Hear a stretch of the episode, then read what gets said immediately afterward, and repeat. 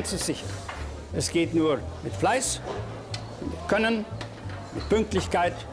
Es geht einfach mit solidem Arbeiten. Und das ist in der neuen Technik nicht anders wie in der alten.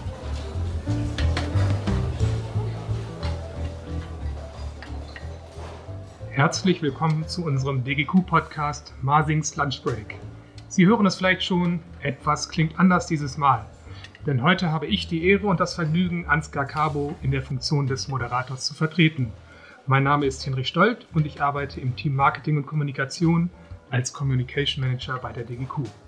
Mit dabei ist aber wieder, wie gewohnt und als bewährter Teil des Moderatorenduos, Claudia Welker. Guten Tag, Frau Welker.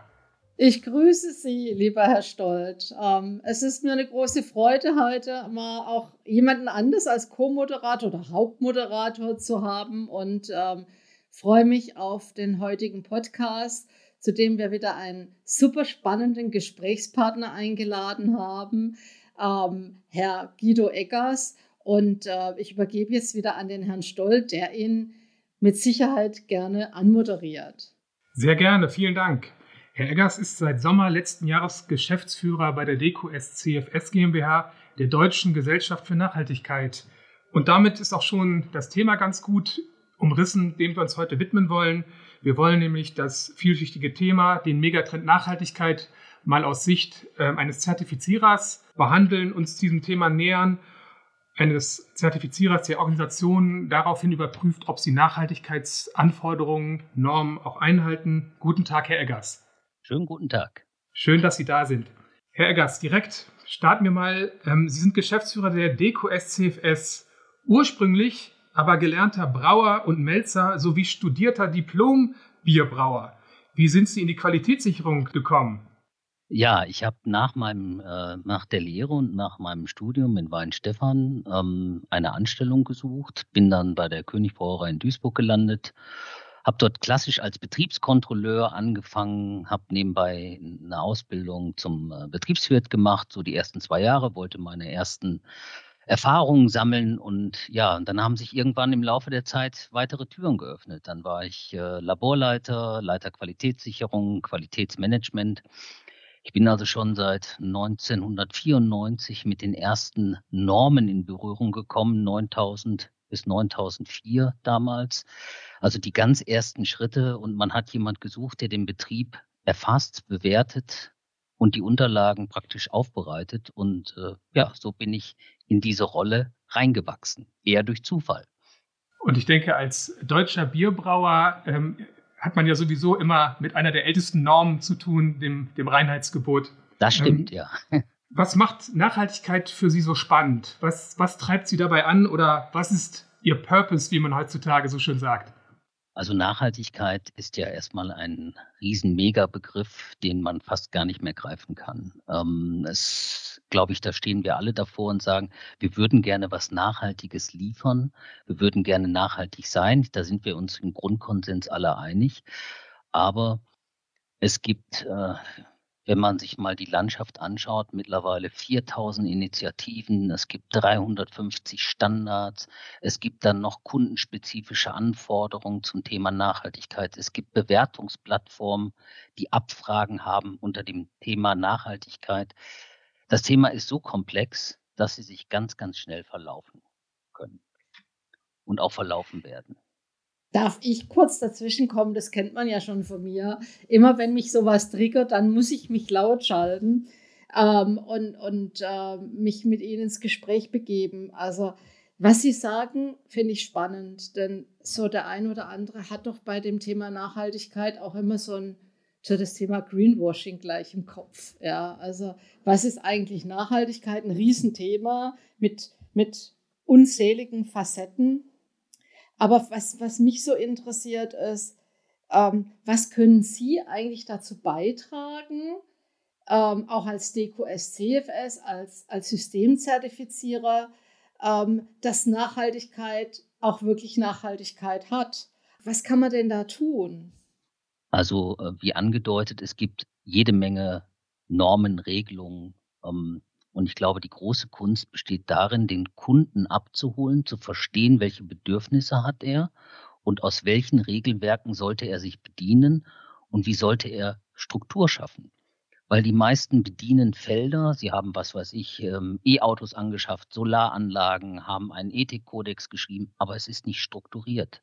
Keiner oder wenige haben betrachtet und bewertet, worauf zahlt das, was ich hier eigentlich tue, ein. Brauche ich das, um weiter lieferfähig zu sein? Möchte ich meine Unternehmenskultur verändern?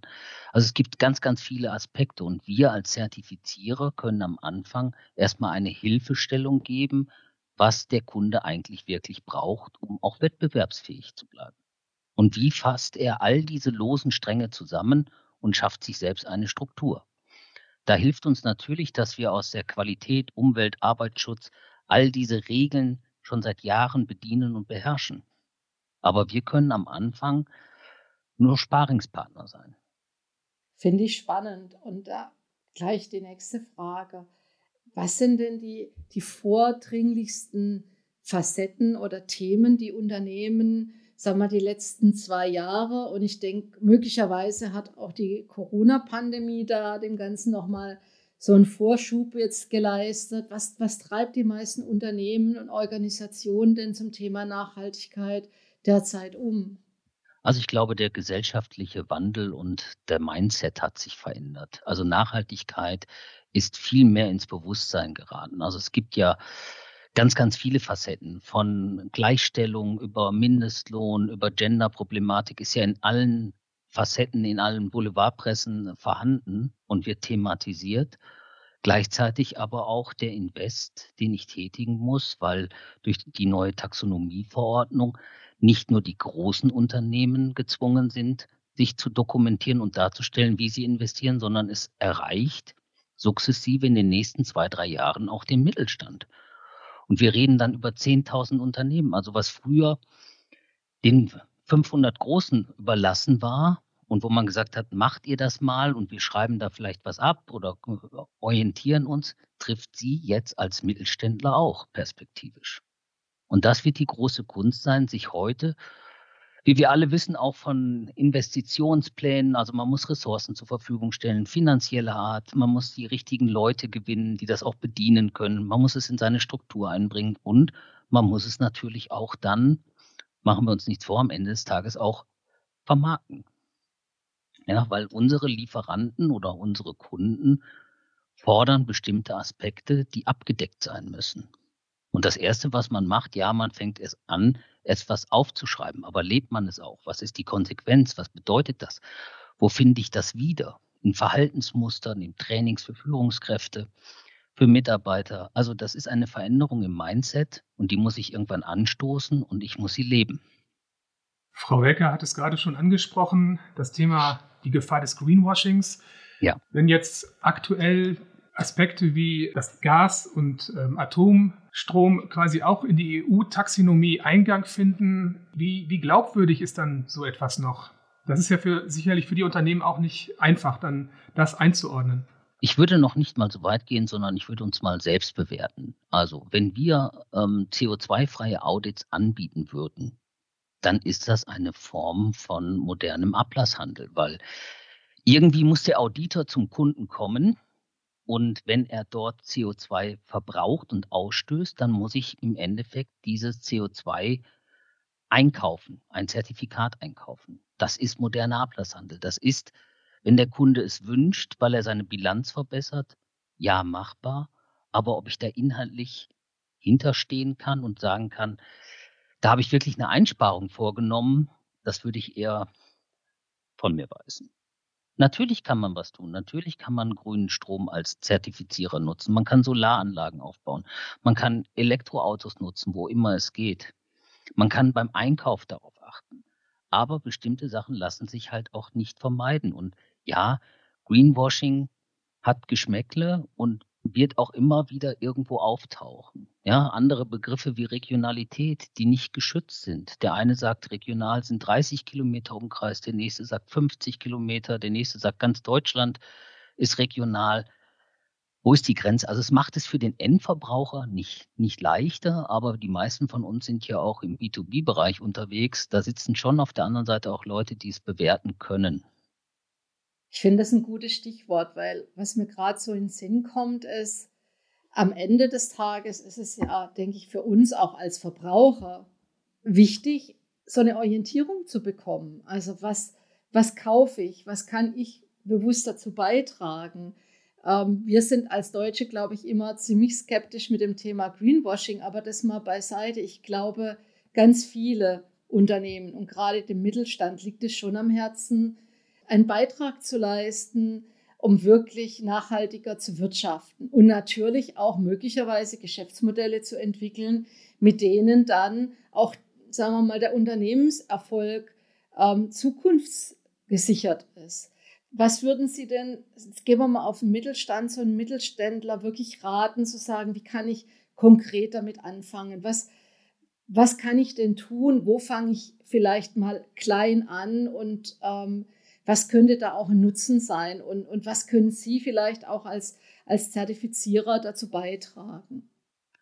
Also ich glaube, äh, wie anfangs erwähnt, dass Struktur schaffen ist das A und O. Weil man macht ganz viel oder man macht hoffentlich ganz viel, aber man weiß gar nicht, gar nicht, was man macht. Ich glaube, dieses Lieferketten-Sorgfaltspflichtengesetz, was jetzt aufkommt und was auch viele erreicht, ist, glaube ich, ein, ein guter Ansatzpunkt, sich selbst erstmal an den Hand der einzelnen Topics eine Struktur zu schaffen. Oder in einem Workshop zu erarbeiten, wo stehe ich eigentlich und was sind meine Handlungsfelder. Bei dem Mittelständler wird die Frage sein, wem stülpe ich denn überhaupt den Hut über oder auf, um zu sagen, wer kümmert sich denn darum? Also nicht der Erste, der den Kopf auf dem Flur äh, rausstreckt, wird dann verhaftet und muss die Tätigkeit dann übernehmen. Wo gehört es eigentlich hin?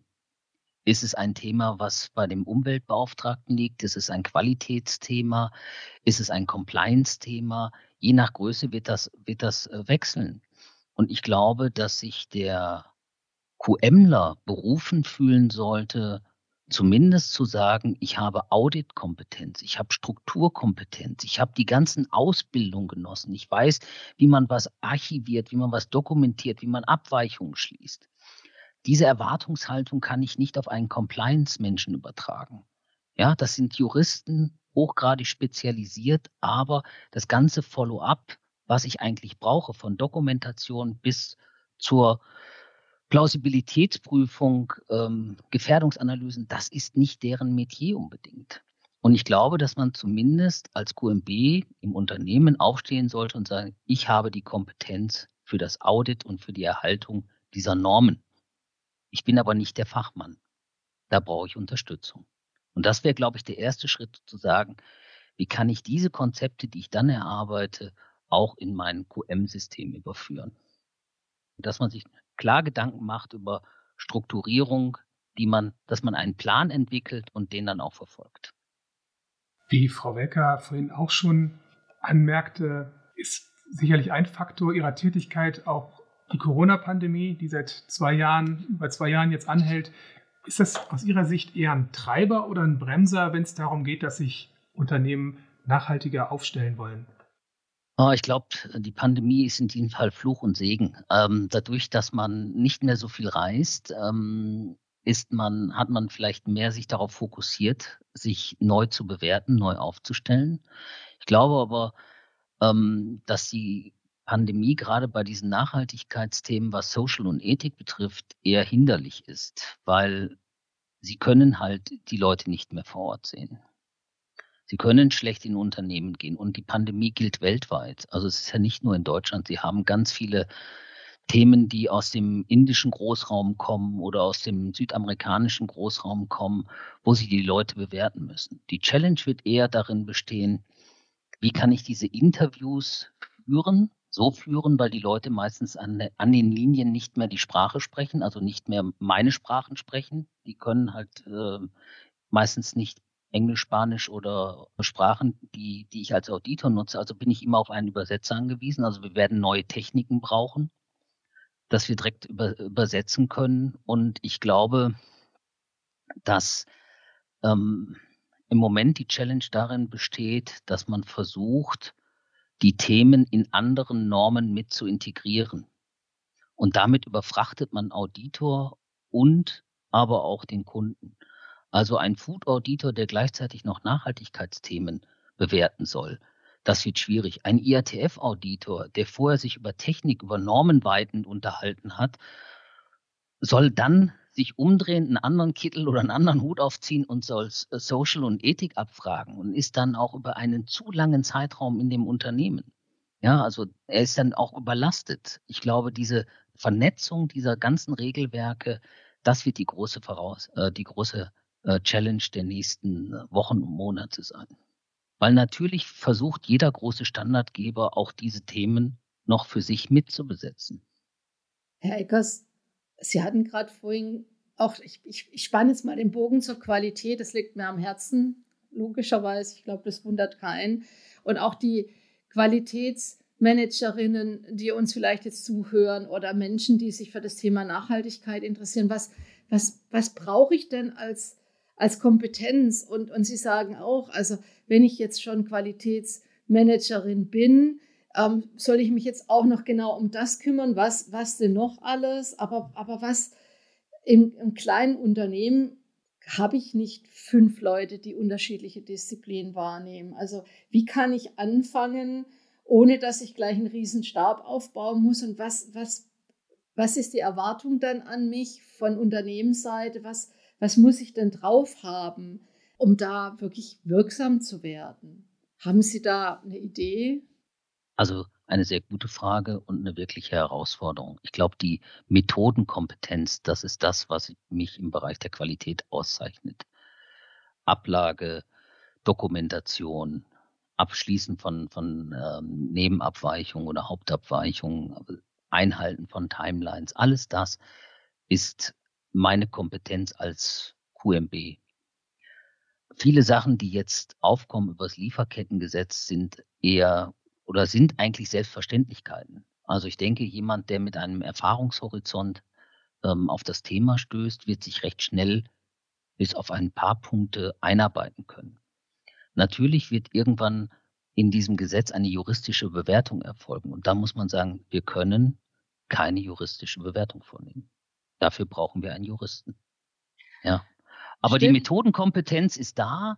Äh, sich dem Thema nähern zu wollen, ist auch da. Ich gebe Ihnen recht zu sagen, was denn noch? Das trifft uns alle, diese saubere Abgrenzung. Das Thema Ressource, wie soll ich es in einem kleinen Unternehmen machen? Da werde ich vielleicht eher mit Dokumenten arbeiten müssen, mit klaren Anweisungen, mit, mit Hinweisen im Management Review.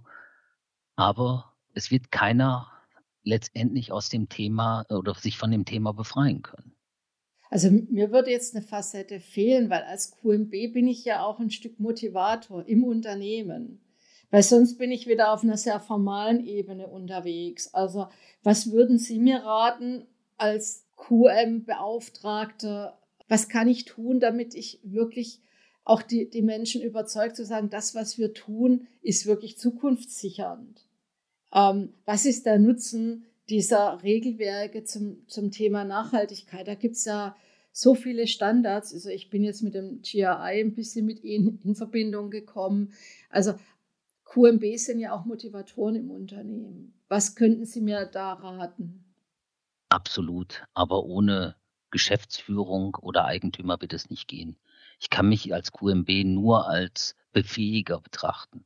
Ich kann Hinweise geben, ich kann Denkanstöße geben.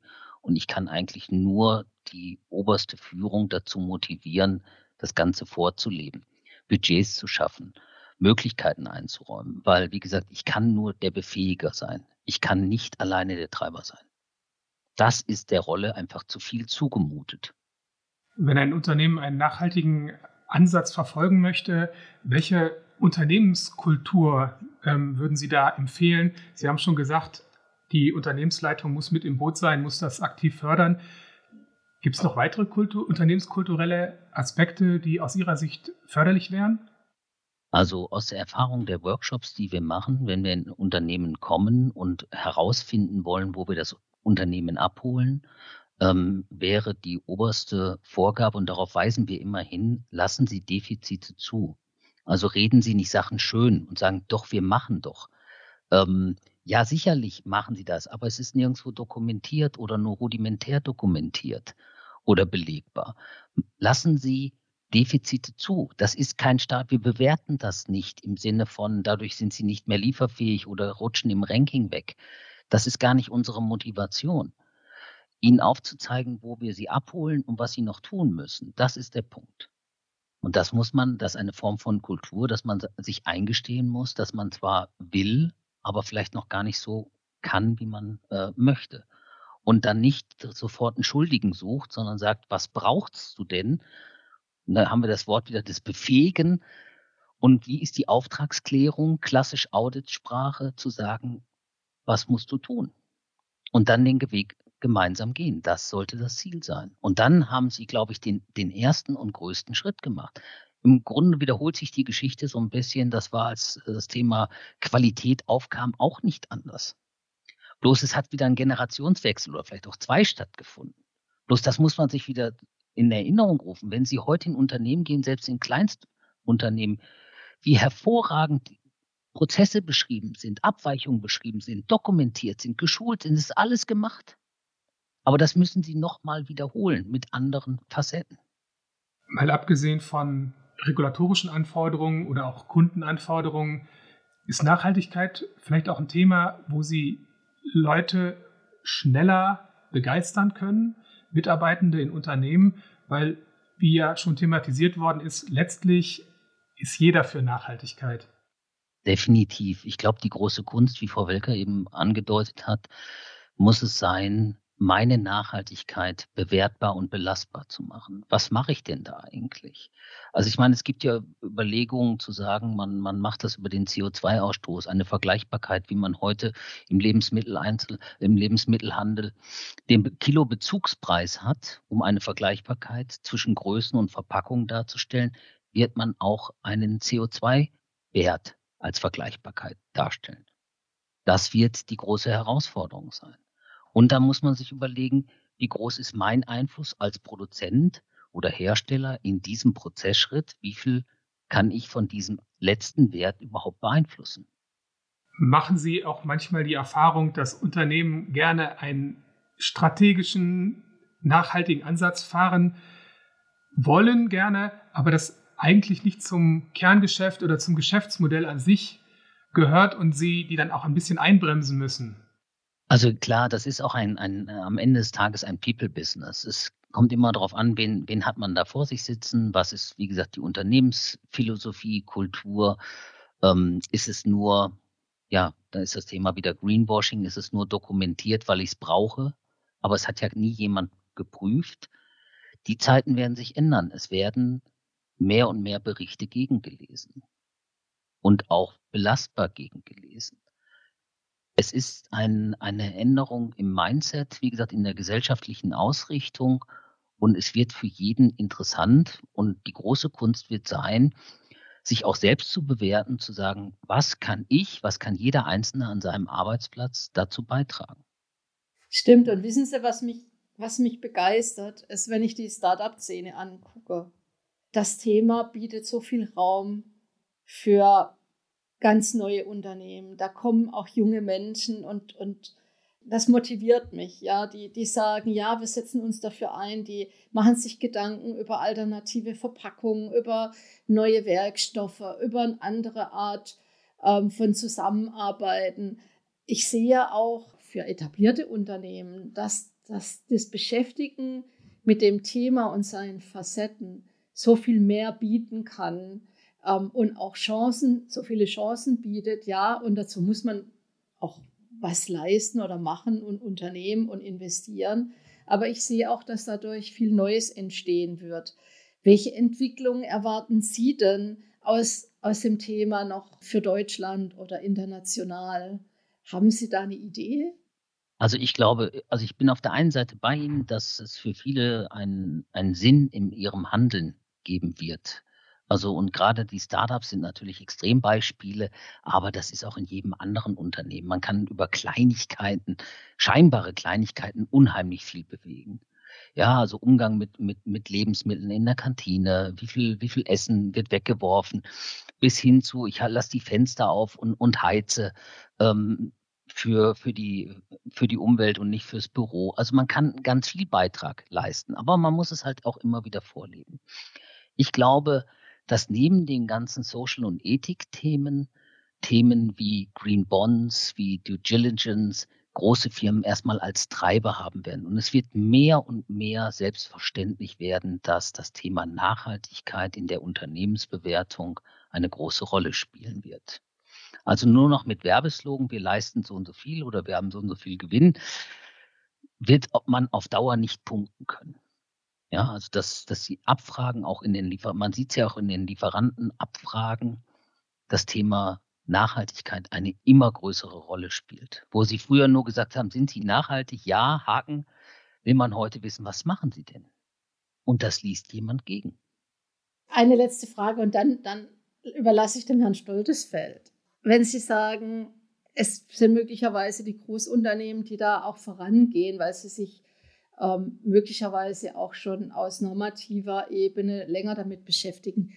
Ohne jetzt Namen zu nennen, haben Sie denn so ein paar Best Practices auf Lager, zu sagen, da gibt es vielleicht Branchen oder anonymisierte Unternehmen oder vielleicht können Sie sogar welche nennen, ähm, weil Sie machen ja auch die Sustainability Heroes, zu sagen, da gibt es auch so Leuchttürme und wenn ja, würden Sie die mit uns teilen?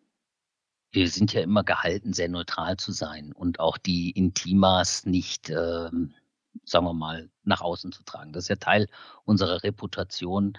Ähm, ja, wir sehen, dass es ganz, ganz viele Markenartikler extrem treibt, um sich abzugrenzen, aber auch, weil man wirklich sich nachhaltig aufstellen möchte.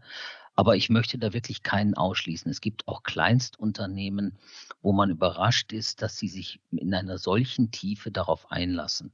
Aber das hat auch was mit dem, wie gesagt, mit dem persönlichen Mindset des Eigentümers oder des Treibers zu tun. Ja, aber es gibt eine ungeheure positive Entwicklung und wir sollten auch die Chancen der nächsten Monate nutzen und sagen, wer hat denn sich wirklich wohin bewegt und was hat das dem Unternehmen gebracht und wirklich mal so eine Success Story erzählen zu können. Aber das sollte dann von den Unternehmen ausgehen. Das ähm, würden wir so nicht äh, in, den, in unseren persönlichen Fokus setzen. Aber ich bin überrascht, mit welcher Mannstärke und mit welchem Aufwand man bereit ist, sich aktiv in den Unternehmen damit zu beschäftigen. Also wir haben Termine, wo uns dann äh, 10, 12 Mitarbeiter aus, von, von allen Facetten gegenüber sitzen und, und darauf warten, was sie tun wollen, was sie tun können. Also die Bereitschaft ist wirklich da. Und ich glaube, dass das Thema Nachhaltigkeit das Thema der nächsten Jahre sein wird. Ja. Es, Klimakatastrophen, es Menschenrechte, alles das leider äh, sind Treiber, die das Ganze noch befeuern werden. Aber auch durch die Pandemie, die Leute haben sich mehr und mehr mit sich selbst beschäftigt, mit ihrem Umfeld. Was ist lebenswert? Was sollte geschützt werden? Welche Rechte sind mir genommen worden? Ich glaube, all das hat dazu beigetragen, dass das ganze Thema noch mehr in den Fokus rutscht. Es ist mehr als eine Welle, die anbrandet und sich dann verläuft, sondern aus ihrer Sicht wird uns weiter begleiten, was ja grundsätzlich auch, wenn der Anlass nicht immer so positiv ist, aber eine sehr erfreuliche Entwicklung ist.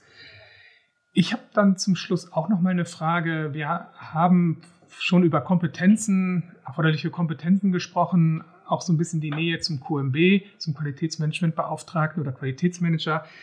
Mich würde noch mal ganz konkret interessieren, weil Nachhaltigkeit ja auch ein Thema ist, das die DGQ, das wir ganz gern besetzen und Qualität darüber hinaus ein Thema ist, das unsere beiden Organisationen, also auch die DQS CFS GmbH, antreibt im Wesentlichen. Wo sehen Sie konkret den Zusammenhang zwischen Qualität und Nachhaltigkeit? Ich glaube, man kann beide Themen nicht mehr voneinander trennen. Wie gesagt, weil, wie schon mehrfach ausgeführt, die Struktur, die nach, also das bewusste Dokumentieren und belastbar machen, das ist Teil der Qualität. Ja, wir werden nicht drum hinkommen, dass jeder alles machen kann. Und wir müssen die Leute qualifizieren. Wenn sie Themen wie Social und Ethik bedienen, können sie nicht mit zehn Audits im Jahr über die Runden kommen. Da fehlt ihnen dann irgendwann die, die Kompetenz. Sie müssen wissen, dass man sich darauf auf dieses Thema einlassen muss und dass sie recht, recht viele Audits dafür durchführen müssen, um wirklich noch kompetent zu sein und auch eine gute Bewertung vornehmen zu können. Ja, also ich glaube, beide Themen kann man nicht getrennt voneinander betrachten. Beide Themen sind enorm wichtig und werden, wie gesagt, in naher Zukunft das Thema beherrschen. Über alle Branchen hinweg. Ob Automobil, ob Informationssicherheit, ob ähm, Food. Alle Branchen werden das Thema anders angehen, sagen wir es mal so. Aber am Ende des Tages ist das Ziel halt, etwas Belastbares, Nachhaltiges zu schaffen. Würden Sie denn so weit gehen zu sagen, Nachhaltigkeit ist tatsächlich auch schon ein, ein Qualitätsfaktor oder beeinflusst vielleicht das Verständnis dessen, was wir unter Qualität verstehen oder was wir darunter fassen würden? Ich glaube ja, wenn ich mich selbst betrachte, ein, ein Unternehmen, von dem ich überzeugt bin, dass es nachhaltig arbeitet, wäre mein Favorit im Konsum. Ja, also Qualitätsversprechen, ja, aber wenn ich wirklich belastbar sage, da engagiert sich jemand und macht das nachweislich und der ist daran interessiert, etwas zu tun und leistet seinen Beitrag, bin ich als Endkunde auch bereit, wenn ich es kann, den höheren Preis zu bezahlen. Ich habe jetzt doch noch eine letzt, aller, versprochen allerletzte Frage, die mir auf der Seele brennt. Gibt es Unterschiede im internationalen Vergleich? Also von Verbrauchersicht oder von Organisationssicht wissen, dass Sie ja auch international unterwegs sind? Ähm, ja, es gibt noch in den Ländern unterschiedliche Herangehensweisen ähm, und auch die Nivellierung, dass alle gleich agieren, gibt es noch nicht. Da gibt es kulturelle Unterschiede, da gibt es Unterschiede über Sprache, was man gewohnt ist. Ähm, das ist noch lange nicht gleich. Wir sind da in Europa schon Treiber. Das muss man schon sagen. Wir sind da in Europa von dem Bewusstsein her vielleicht auch umsetzungsstärker als in anderen Ländern.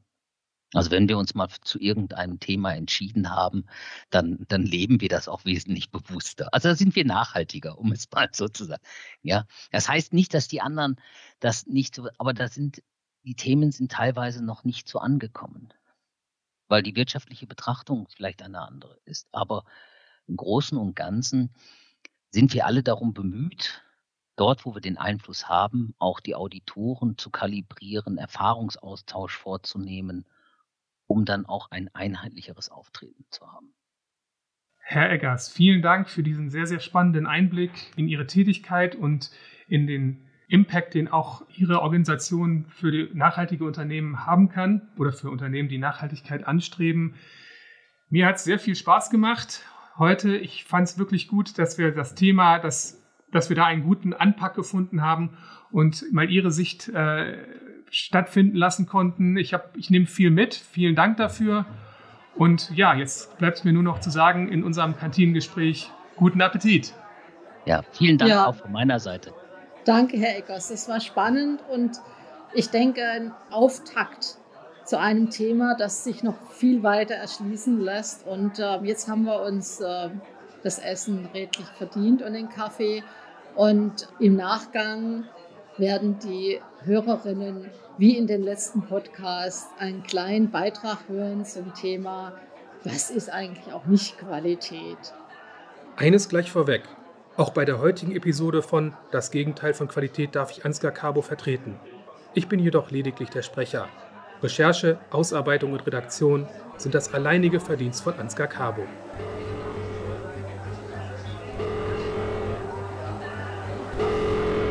Das Gegenteil von Qualität.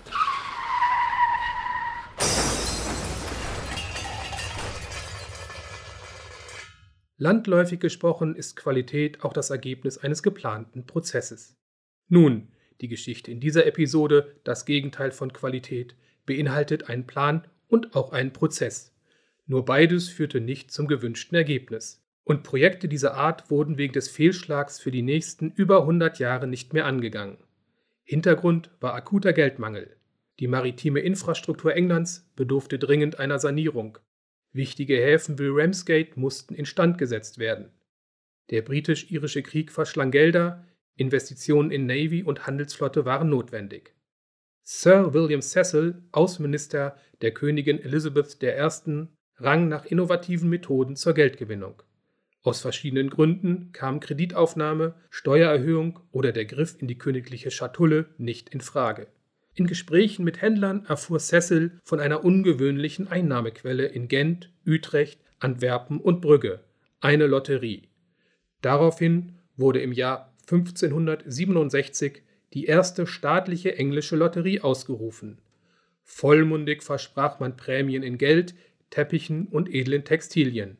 Jedes Los sollte gewinnen, keine Nieten. Sogar eine Amnestie versprach man. Für den Kauf der Lose in den jeweiligen Städten waren Kriminelle für sieben Tage von einer Strafverfolgung freigestellt. Außer sie hatten einen Mord, Piraterie oder Hochverrat begangen. Der Hauptgewinner sollte umgerechnet ca. eine Million Euro erhalten. Finanziert werden sollte dies mit dem Verkauf von 400.000 Tickets zu je 10 Schillingen. 10 Schillinge waren nun leider nicht für jeden erschwinglich und auch sonst stieß die Lotterie auf wenig Gegenliebe. Von Anfang an liefen die Verkäufe sehr schleppend und blieben deutlich unter den Erwartungen. Cecil ersann 1568 also ein Jahr nach Start der Lotterie, eine landesweite Propagandakampagne, die die vermutlich erste Direkt-Mailing-Aktion beinhaltete. Nach mehreren Aktionen und Verlängerungen der Verkäufe wurde schließlich 1569 die Ziehung vollzogen. In einer extra dafür gebauten Lotteriestelle an der St. Paul's Kathedrale in London. Nur ein Zwölftel des angestrebten Erlöses wurde erwirtschaftet. Als Folge gab es entgegen des ursprünglichen Versprechens eben doch viele Nieten. Die ausgeschüttete Summe war deutlich reduziert. Insgesamt war die Lotterie ein Reinfall. Wir wissen nicht, ob der Hauptgewinn ausgeschüttet wurde, noch wer der oder die Glückliche war. Die Ziehung der Gewinner jedenfalls war ein Spiegel des gesamten Prozesses. Da jedes Gewinnerlos mit einem Vers, einem Spruch des Käufers versehen war, zog sich die Ziehung über vier Monate, Tag und Nacht. Dass das Vorlesen so lange dauert, wurde bei der Planung wohl nicht bedacht oder es war den Offiziellen einfach egal. Immerhin gab es wohl auch das eine oder andere Gelächter. Auf dem Ticket von William St. Ledger of Canterbury stand beispielsweise In God I hope and a fart for the Pope.